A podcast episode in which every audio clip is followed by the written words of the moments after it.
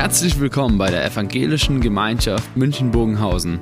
Schön, dass du eingeschaltet hast. Unser tiefes Anliegen ist, dass die folgende Predigt dich in deiner Situation anspricht, dir eine neue Blickrichtung aus der Bibel schenkt und dass du Gott ganz persönlich begegnest.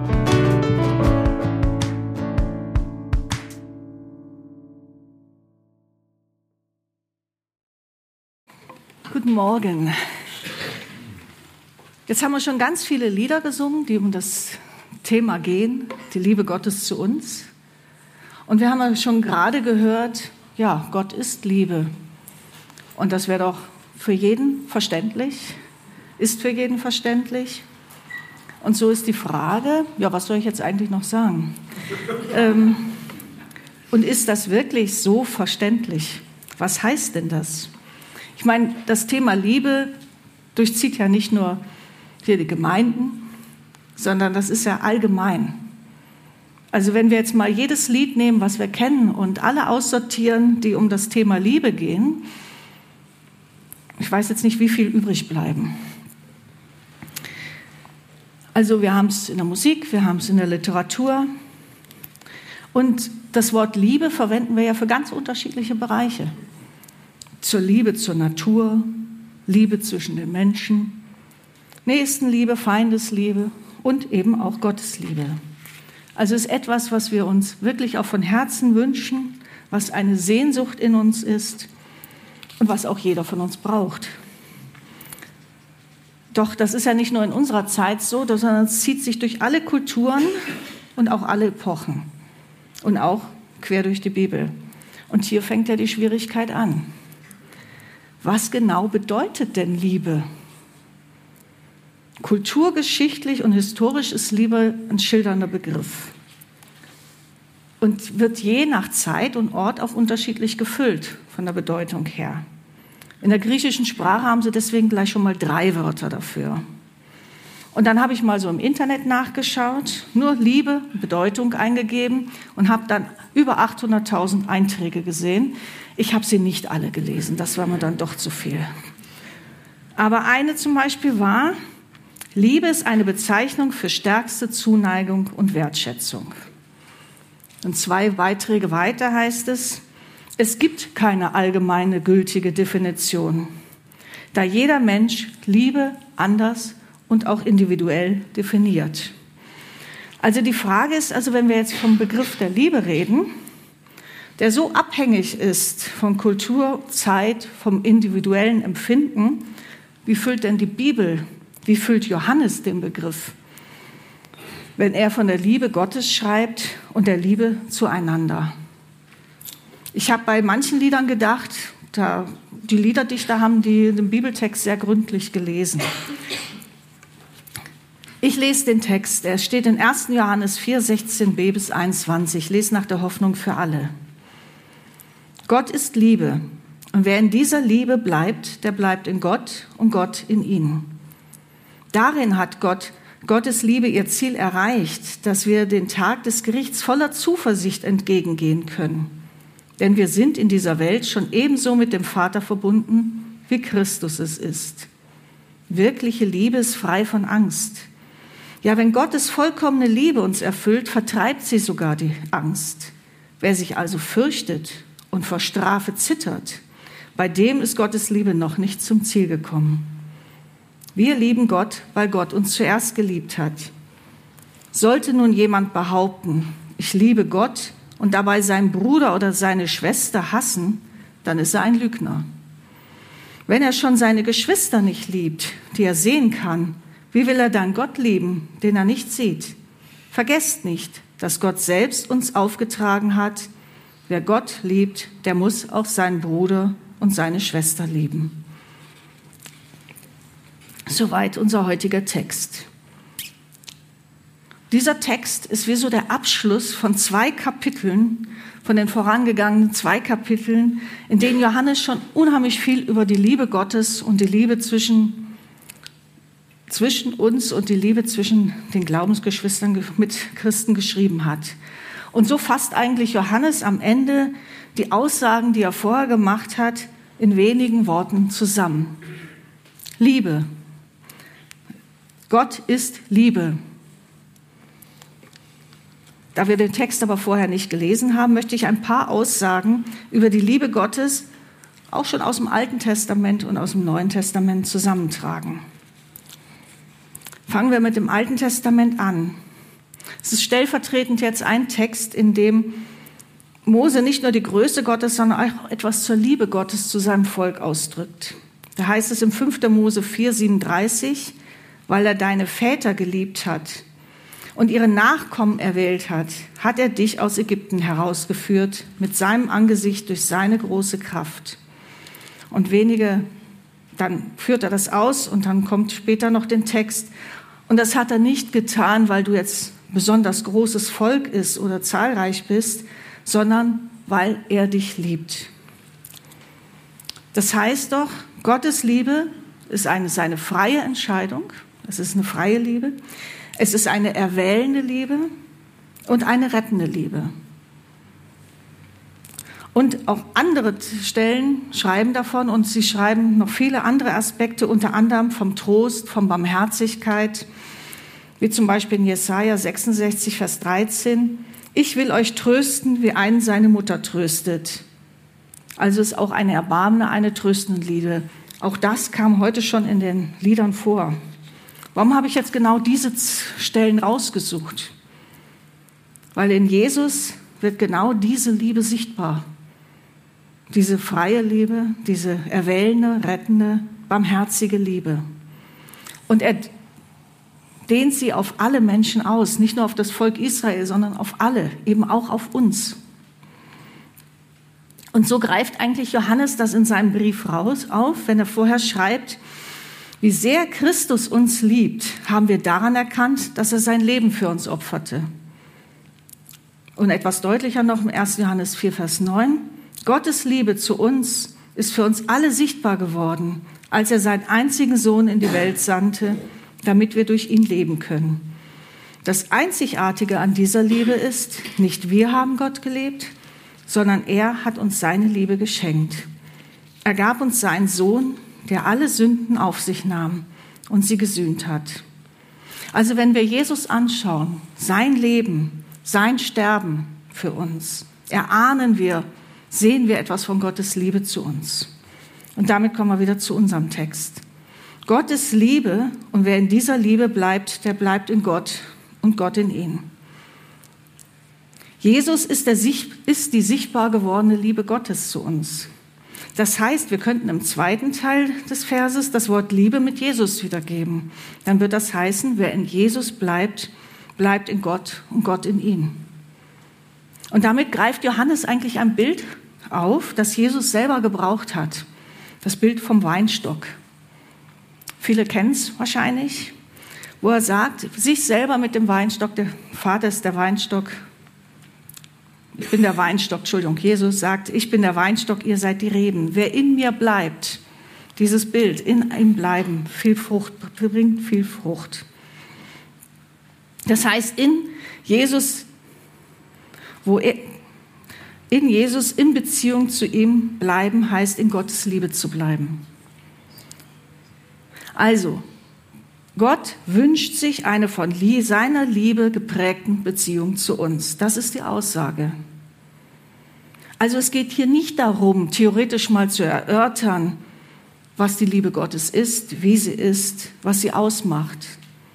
Auch wenn ich gerade so ein paar Bibelstellen jetzt aufzitiert habe, sondern Jesus bietet, in Jesus bietet er uns seine Liebe an.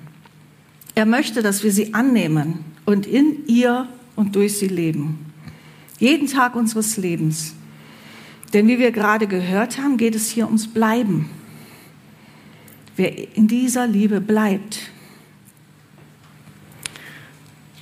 Alles, was jetzt kommt, baut auf diese Beziehung auf. Ohne diese Beziehung wird alles Nachfolgende, was ich gleich sage, nur zum Krampf, nicht lebbar. Es geht hier um die Auswirkungen, die diese Liebe Gottes auf unser Leben hat. Schauen wir doch einmal, was hier beschrieben wird. Das erste, Gottes Liebe kommt mit uns zum Ziel. Also die Liebe hat ein Ziel. Vers 17 fängt an, darin hat Gottes Liebe ihr Ziel erreicht. Oder andere übersetzen vollendet. Das heißt doch, wenn wir in dieser Beziehung leben, bewegt sich etwas. Das Ziel, übrigens von dem hier Johannes spricht, ist der Zeitpunkt, wenn Jesus wiederkommt. Nochmals, Gottes Liebe ist in uns ist etwas Dynamisches. Sie will, sie will und sie wird wachsen. Sie ist kein fixer Zustand, einmal da und dann ist das so. Wenn wir mit Jesus leben, wird sie uns immer mehr prägen und wir werden ihm ähnlicher werden und immer mehr wie er handeln. Denn das bedeutet doch wachsen. Oder? Wenn ich das so lese, frage ich mich, weiß Johannes nicht, dass die Realität oft so völlig anders aussieht? Ich weiß ja nicht, wie es bei euch im Leben ist. Aber wenn ich so mein Leben betrachte, dann entdecke ich da noch sehr viel Lieblosigkeit, sehr viel Furcht, sehr viel, ja, dem, was nicht zu der Liebe passt. Doch, doch, Johannes weiß darum. Er weiß, dass wir noch unterwegs sind, immer wieder auch Vergebung brauchen, wo wir schuldig werden, Hilfe, wo wir scheitern. Davon schreibt er dann auch am Anfang des Briefes. Aber wenn wir in der Beziehung mit Jesus bleiben, wird seine Liebe in uns wachsen. Das steht eben hier auch. So wie die Früchte am Weinstock. Um auf das andere Bild zu kommen. Vergessen wir nicht, Johannes denkt vom Ziel her. Wenn Jesus wiederkommt und dann alles vollendet. Bis dahin sind wir mit unserer Liebe noch nicht am Ziel. Wir sind noch unterwegs. Und das finde ich sehr tröstlich. Das Zweite, Gottes Liebe vertreibt die Furcht. Vers 17 geht dann weiter. Da heißt es weiter, wir können voller Zuversicht auftreten an dem Tag, an dem Gott die Menschen richtet. Wirklich? Wie geht es euch mit dem Gedanken, einmal vor Gottes Richterstuhl zu stehen? Ist da nicht doch ein klein bisschen Furcht dabei? Und wenn ja, woher kommt das? Welches Gottesbild haben wir in uns oder noch in uns? Ist das des strafenden, richtenden Gottes, der alle unsere Verfehlungen fein aufgeschrieben hat und nur darauf wartet, sie uns dann später mal wieder vorzuhalten, auch wenn er uns dann gnädigerweise ja doch noch rettet? Ein Gott, vor dem wir uns wegducken müssen, weil wir ja doch irgendwie damit rechnen, dass noch was kommt?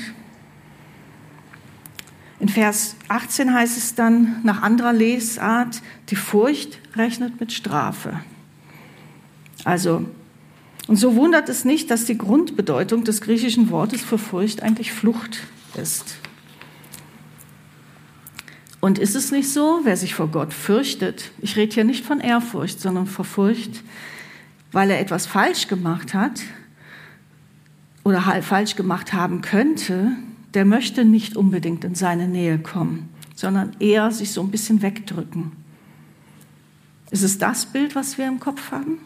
Oder haben wir doch das Bild des liebenden Gottes, der sich auf uns freut, der sagt, schön, dass du jetzt da bist, vor Augen. Schön, dass wir uns jetzt endlich mal vom Angesicht zu Angesicht sehen. Im Gleichnis vom verlorenen Sohn oder besser eigentlich überschrieben vom liebenden Vater, greift Jesus genau diese Thematik auf. Er malt uns Gott als liebenden Vater vor Augen, der nach seinem Sohn, der ja weggelaufen war, Ausschau hält, ihm entgegenkommt, mit offenen Armen empfängt, so schmutzig, wie er zu dem Zeitpunkt war. Wenn wir uns von dieser Liebe erfüllen lassen, brauchen wir keine Angst mehr vor Gott haben. Ja, die Liebe treibt die Furcht aus. Oder wie Johannes schreibt, wer sich also fürchtet und vor der Strafe zittert, bei dem ist Gottes Liebe noch nicht zum Ziel gekommen. Aber aufgepasst, hier steht nicht, dass wir keine Furcht mehr in unserem Leben haben. Das sagt sogar äh, Jesus an verschiedenen Stellen selber. Zum Beispiel, wenn er sagt, in der Welt habt ihr Angst.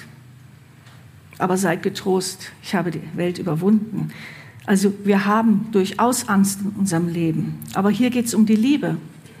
In der Liebe ist kein Platz für Furcht. Und wir dürfen, wo uns falsche Gottesbilder prägen, auch damit zu Gott kommen, sie ihn hinlegen und uns zeigen lassen von ihm, wie er wirklich ist. Und auch hier finde ich es sehr tröstlich, dass wir hineinwachsen dürfen, dass wir unterwegs sind. Wir sind noch nicht am Ziel. Das nächste, Gottes Liebe befähigt uns zu lieben. Wir lieben, weil Gott uns zuerst geliebt hat. Wir lieben nicht aus uns selber heraus. Das brauchen wir nicht und das können wir nicht. Das wäre eine völlige Überforderung. Sondern weil Gott uns zuerst geliebt hat. Er hat uns schon geliebt, als wir noch gar nicht wussten, was Liebe ist. Wir kennen das ja auch von Familien her. Die Kinder spiegeln wieder. Wenn wir sie lieben, wachsen sie in Liebe auf und können das wieder auch lernen. Also er liebt uns, weil er die Liebe ist. Aus dieser Liebe heraus hat er uns errettet, ist Jesus für uns gestorben, als wir noch weit weg waren oder wie die Bibel sagt, als wir noch Sünder waren. Aus dieser Liebe heraus hat er uns zu seinen Kindern gemacht. Dass wir lieben können, dass wir ihn lieben können, dass wir den anderen lieben können, ist ein Gottesgeschenk. Wir dürfen uns von seiner Liebe füllen lassen, sie durchströmen lassen durch unser Leben und sie auch weitergeben. Und mir fällt dazu auch wieder das Bild vom Weinstock ein. Noch ein weiterer Punkt. Gottes Liebe befreit von Lebenslügen. Vers 20 heißt, sollte nun jemand behaupten, ich liebe Gott und dabei seinen Bruder oder seine Schwester hassen, dann ist er ein Lügner. Wenn er schon seine Geschwister nicht liebt, die er sehen kann, wie will er dann Gott lieben, den er nicht sieht? Warum auf einmal so heftige Worte? Warum redet er auf einmal von Hass und von Lügnern? Dazu ein bisschen zum Hintergrund zu diesem Brief oder überhaupt dazu. Das Wort Hass hat in der Bibel eine viel weitere Bedeutung als in unserem heutigen Sprachgebrauch. Es beinhaltet auch Lieblosigkeit, Gleichgültigkeit, Abneigung, Verachtung. Und zum anderen, Johannes hat hier die Irrlehrer vor Augen, wahrscheinlich Gnostiker, die in den Gemeinden auftauchten und ihre Lehre verbreiteten. Die Gnosis war ein System religiöser Selbsterlösung durch höhere Erkenntnis und mystische Verbindung mit der Geistwelt. Das Ganze wurde dann versucht, in dem christlichen Kontext unterzubringen und zu verpacken. Sehr kurz die Form. Dadurch wurde sowohl dogmatische als auch ethische Prinzipien geleugnet oder völlig umgedeutet und verfälscht. Zum Beispiel hielten sie die Liebe zu den Glaubensgeschwistern, zu Mitchristen, für völlig unnütz, da ja alles Materielle, auch unser Körper, unser Leben, sowieso böse war und nur der Geist zählte. So schauten sie sogar verächtlich auf die anderen herab. Hauptsache, sie liebten Gott. Und Johannes sagt hier, wer so denkt und handelt, lebt in einer Lebenslüge. Wer meint, es kommt nur auf die eigene Beziehung zu Gott an, hat das Wesen der Liebe Gottes nicht erkannt. Er möchte, dass wir seine Liebe weitergeben, in der Liebe leben, wie es im Vers davor heißt. Wenn Jesus uns prägen darf, wenn wir ihm dadurch ähnlicher werden, wird dadurch auch die Liebe zu unseren Mitchristen, zu Glaubensgeschwistern wachsen. Was heißt denn das konkret? Wie könnte das denn konkret aussehen? Sich dem anderen mit der gleichen Liebe zuwenden, mit der sich Gott auch uns zuwendet. Nicht schlecht voneinander reden. Ein gutes Wort für den anderen haben. Einander Mut machen. Füreinander beten. Ihr dürft die Liste jederzeit weiter ergänzen. Noch ein paar Gedanken zum letzten Vers. Vergesst nicht, dass Gott selbst uns aufgetragen hat. Nach anderer Lesart heißt hier, dass er uns ein Gebot gegeben hat. Wer Gott liebt, der muss auch seinen Bruder und seine Schwester lieben. Warum kommt Johannes jetzt noch mit so einem Gebot daher, wo er doch vorher schon zum Zusammenhang der Liebe Gottes und der Bruder-Schwester-Liebe geredet hat? Er zeigt hier auf, dass Gott selbst die Gottesliebe mit der Nächstenliebe verknüpft. Jesus bestätigt das ja im Gespräch mit einem Gesetzeslehrer, nachzulesen in Lukas 10. Wir kennen alle dieses Doppelgebot der Liebe, wo das heißt, du sollst den Herrn, dein Gott, lieben von ganzem Herzen, mit ganzer Hingabe, mit aller deiner Kraft und mit deinem ganzen Verstand. Und auch deinen Mitmenschen sollst du so lieben wie dich selbst. Das hat der Gesetzeslehrer selber gesagt und Jesus hat es bestätigt, hat gesagt, du hast recht, genau das ist es. Aber daraus folgt auch, dass der, der die Liebe zu seinen Mitmenschen, zu seinen Mitchristen verweigert, nicht nur sich selber belügt, also wer sie verweigert, nicht nur sich selber belügt, sondern im Ungehorsam sogar gegen Gottes Wort lebt. Wenn wir hier von einem Gebot lesen, geht es nicht um Zwang oder darum, dass Gott von uns Leistung fordert. Jetzt mach mal, jetzt tu mal, jetzt lieb mal den anderen. Denn alles, was wir vorher gelesen hat, zeigt doch, er befähigt es uns erst zum Lieben. Lassen wir uns doch von ihm beschenken, mit seiner Liebe füllen, dann werden das andere die Auswirkungen sein. Das, was wir jetzt gerade gehört haben, oder Gottes Liebe kommt zu uns zum Ziel oder mit uns zum Ziel. Gottes Liebe vertreibt die Furcht. Sie befähigt uns zum Lieben und sie befreit uns auch von unseren Lebenslügen. Amen.